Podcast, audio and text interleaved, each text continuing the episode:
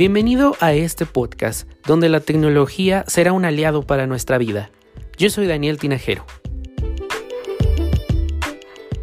Pues hoy te voy a platicar de las 5 novedades que más me han gustado de iOS 14. Y la verdad es que, bueno, pues desde principios de este año se está hablando o se estaba hablando de muchas cosas que podría presentar Apple especialmente para iOS, el sistema de los iPhone. Y es que, bueno, pues es el sistema estrella de Apple. La verdad se esperaba mucho. No podría decirte si nos dieron menos, a lo mejor no nos dieron lo que esperábamos, pero nos dieron otras cosas. En fin, eh, puedes visitar la página de comunicadigitalhoy.com, donde, bueno, pues ahí escribí como eh, un resumen de todo lo que Apple presentó en esta WWDC. Y bueno, pues hoy me voy a centrar en cinco cosas que a mí me han gustado de iOS 14. Y algo que se rumoraba mucho a principio de año era un rediseño completo. Se esperaba un rediseño completo del sistema eh, en cuanto a iconos, en cosas visuales, cosa que no pasó.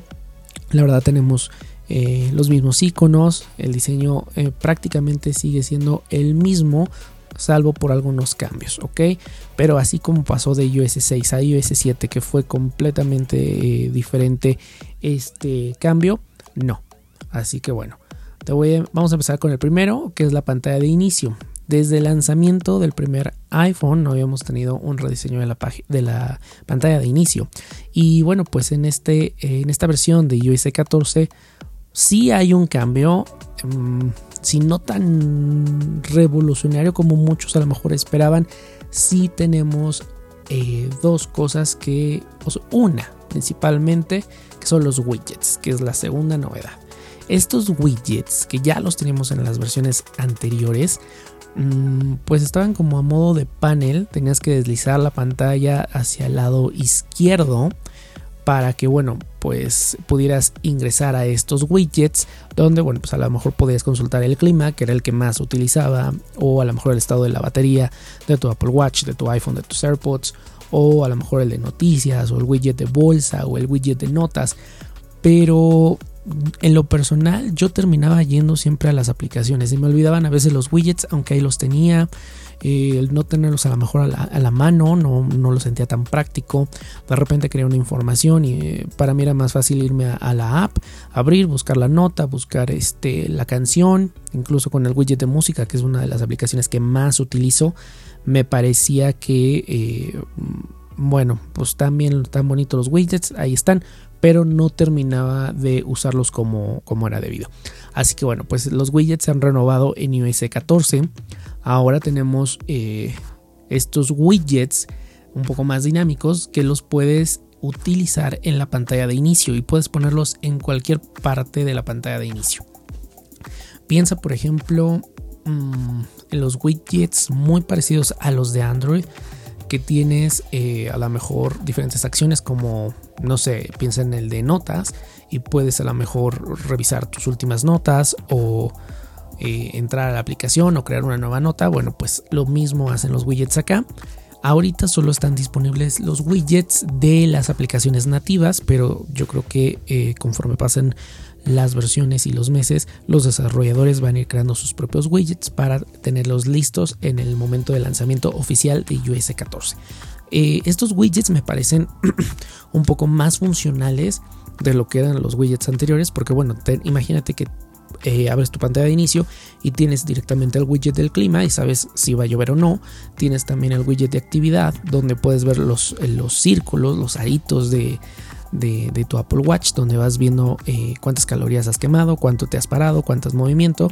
Eh, además, bueno, hay otros widgets, por ejemplo, el de archivos, el de fotografías, donde vas viendo a lo mejor eh, la foto del día o el recuerdo del día. Tienes el widget de notas, el widget de podcast, de música. Y, y hay tres tamaños de widget. Uno que es un cuadradito chiquito, otro que es un rectángulo y luego ya un cuadro más grande. Además de que, bueno, de que los puedes incluir en cualquier parte de la pantalla de inicio eh, puedes agruparlos en algo que Apple le ha llamado pilas. Estas pilas inteligentes que digamos que es como una carpeta de widgets que van cambiando a lo largo del día dependiendo la aplicación que utilices em, eh, a través del Learning Machine. El iPhone va aprendiendo cuándo utilizas la aplicación, cada, cada cuándo y por qué, o dependiendo el lugar. Entonces se va a mostrar ese widget en esta pila inteligente. Si por ejemplo en las mañanas eres de revisar el calendario, bueno, se va a mostrar calendario. Si a lo mejor a cierta hora del día escuchas podcast, se va a mostrar el widget del podcast. Esto ha funcionado bastante, bastante bien y me parece que es un gran acierto. El tercer cambio o el tercer, eh, la tercera novedad que a mí me ha gustado muchísimo es la App Library. Y bueno, finalmente eh, tenemos una otra forma de organizar las aplicaciones. Eh, si tienes más de 200 aplicaciones, más, incluso más de 100, seguramente o tenías muchas pantallas, tenías que deslizar porque tenías bastantes pantallas llenas de apps o las agrupabas en carpetas y bueno, pues a lo mejor dar con una aplicación a veces era un poco complicado. Con App Library, Apple lo que dice es vamos a organizar las aplicaciones por ti. Y tienes dos formas. Uno, que sigas de esta manera tradicional donde tengas a lo mejor muchas, muchas pantallas llenas de apps o estas carpetas. O bien utilizar App Library, que viene por default al deslizar la pantalla hacia el lado derecho. Eh, Apple agrupa las aplicaciones en carpetas inteligentes, es decir, todas las que tengan que ver con redes sociales, las agrupa en una carpeta que son de redes sociales, todas las que tienen que ver a lo mejor con libros o referencias, las agrupa, otra con productividad, con salud, y esta agrupación inteligente, bueno, pues se va... Eh, te va siendo muy muy útil para ubicar una aplicación. Además, bueno, en la App Library, en la App Library cuando deslizas hacia abajo, puedes buscar la aplicación por el nombre o a través de un índice eh, de, del abecedario donde, bueno, pues a lo mejor te vas a la M y vas a buscar todas las aplicaciones que tienen que ver con la M. Es una manera mucho más eh, intuitiva, digámoslo de alguna manera, o diferente de organizar tus aplicaciones. Yo la verdad la estaba utilizando, me deshice de las pantallas que yo tenía, de las carpetas que tenía y he, probado esta organización automática que te da App Library. Me parece una manera muy útil de organizar tus apps. Vamos a dejar hasta aquí porque bueno, pues eh, una de las iniciativas que he... Em, lanzado en redes sociales es que si tú tienes un podcast, me mandes tu spot y lo voy a ir poniendo aquí en diferentes episodios para, bueno, de alguna manera que otras personas te conozcan, te escuchen y de esta manera pues siga creciendo la comunidad del podcast.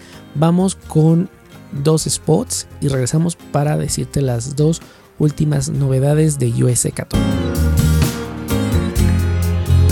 Hola, un saludo, me llamo Jefferson si tú eres una persona apasionada del cosmos y sus misterios, puedes seguirme en mi podcast.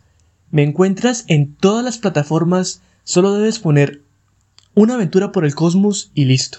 Estarás entrando a un mundo nuevo desde el sistema solar hasta el origen del universo. Y recuerda, somos polvo de estrellas. Emprendimiento. Situaciones de pareja. Salud relaciones personales, dinero. Tenemos muchas historias que contar. Búscanos en Spotify, iTunes Podcast, Anchor FM y más plataformas. Podcast Café con amigos.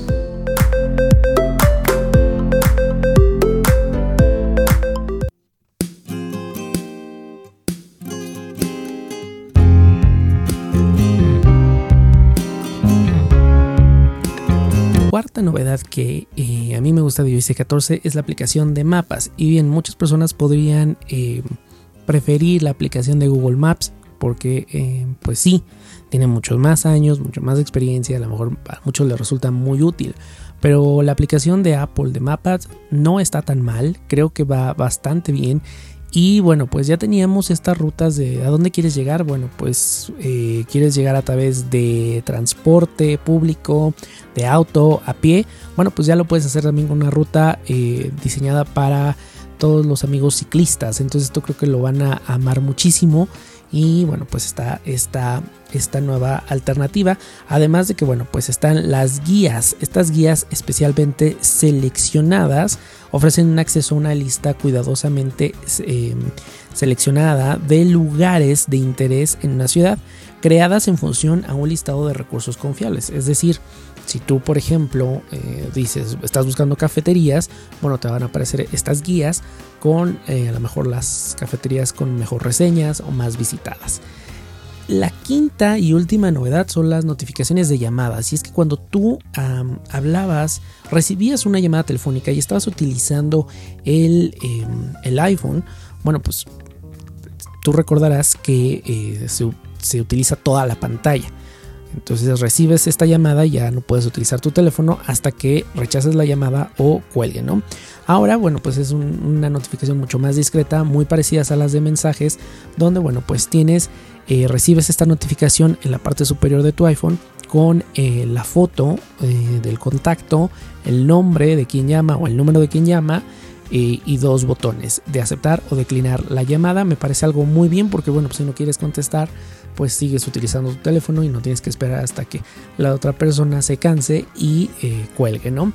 Eh, también con Siri funciona exactamente lo mismo. Antes cuando invocabas a Siri tienes, tenías eh, toda la pantalla ocupada para a lo mejor nada más algo que necesitabas preguntarle. Ahora simplemente al activarla aparece esta, este circulito que lo tenemos también en el Mac en donde, bueno, pues nada más utiliza la parte inferior de la pantalla y te da todos los resultados en voz. Tú puedes activarlo desde ajustes si quieres que se muestren los resultados en pantalla, pero si no, bueno, todo va a ser a través de voz y solamente da unas pequeñas tarjetas si necesitas alguna información en pantalla, algo que me parece muy muy bien y bueno, pues a lo mejor de esta manera también eh, te motivas a utilizar mucho más Siri.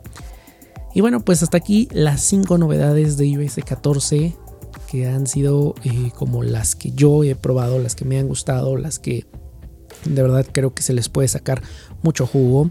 Hay muchísimas cosas más. Hay eh, mejoras en Siri, está la aplicación de traductor, está eh, los mensajes. Hay muchas novedades, pero estas son para mí las más, las que más hay que resaltar. Y bueno, eh, también si quieres probar la versión de beta pública, puedes hacerlo a través de la página beta.apple.com, donde bueno, te vas a unir a este programa de prueba.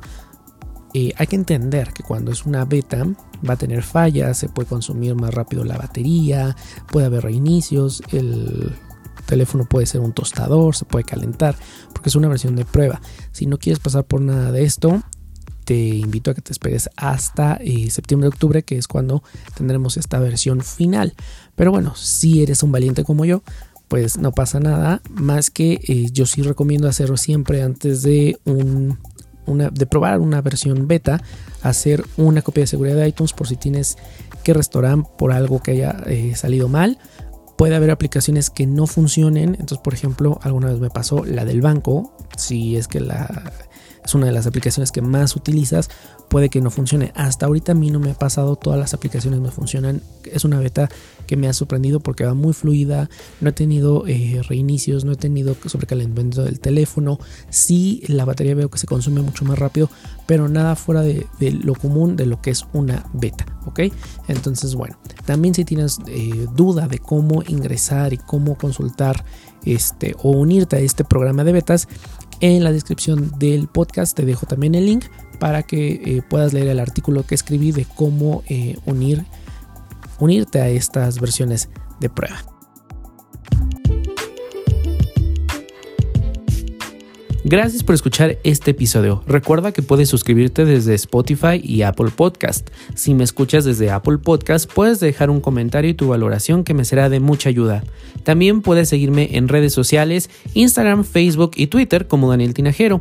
Suscríbete al canal de YouTube donde semana a semana estoy creando contenido. Gracias y hasta la próxima. ¿Se han preguntado qué hace un tipo gritándole a un micrófono en la madrugada? Pues bien, Comentarios sin contexto es la respuesta a esa pregunta. Todos los viernes escucharán un tipo hablar cosas random en un programa de lo más bizarro.